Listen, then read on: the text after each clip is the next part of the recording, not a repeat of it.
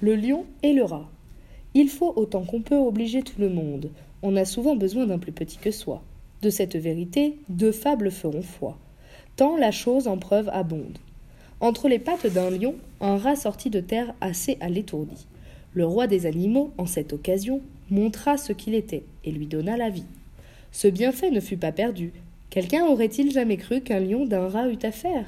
Cependant, il advint qu'au sortir des forêts, ce lion fut pris dans des raies dont ses réjouissements ne le purent défaire.